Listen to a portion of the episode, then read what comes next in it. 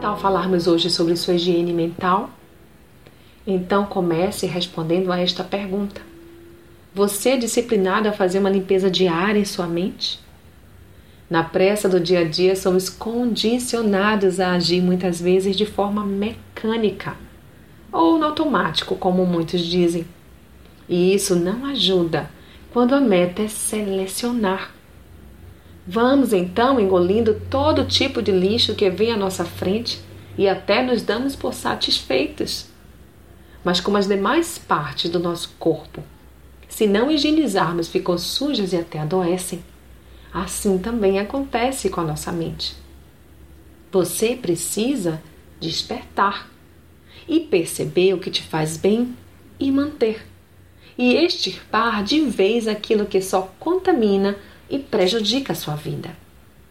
Retirai-vos, retirai-vos, sai daí, não toqueis coisa imunda Sai do meio dela. Purificai-vos, os que levais os vasos do Senhor. Isaías 52, 11. Aí estão programas recheados de promiscuidades que geram mentes promíscuas. O que antes era para você algo impuro passa a ser natural e rotineiro. Até pode levar-te a questionar se isto ou aquilo é mesmo pecado. Muitas vezes aquilo que está subtendido pode estar saltando sua mente com armas invisíveis e você não entende o porquê de parecer tudo tão confuso em seu interior. Porque os que são segundo a carne inclinam-se para as coisas da carne, mas os que são segundo o Espírito para as coisas do Espírito. Romanos 8:5 Peça a Deus discernimento e reconheça aquilo que traz consigo sujeira e fuja da aparência do mal. Leia 1 Tessalonicenses 5:22.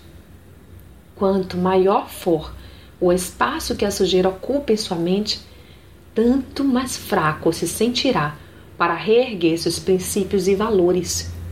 Portanto, cuidado para não estar trocando o prazer da vida eterna com Cristo Jesus por uma satisfação momentânea, cujo fim leva à morte. Seja espectador daquilo que escolhe e não refém do que lhe é imposto.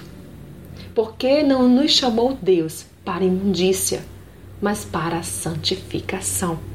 1 Tessalonicenses 4:7. A quem tem submetido sua mente? Reflita nisto. Sou Sayonara Marques e minha página no Facebook é Despertar Espiritual Diário.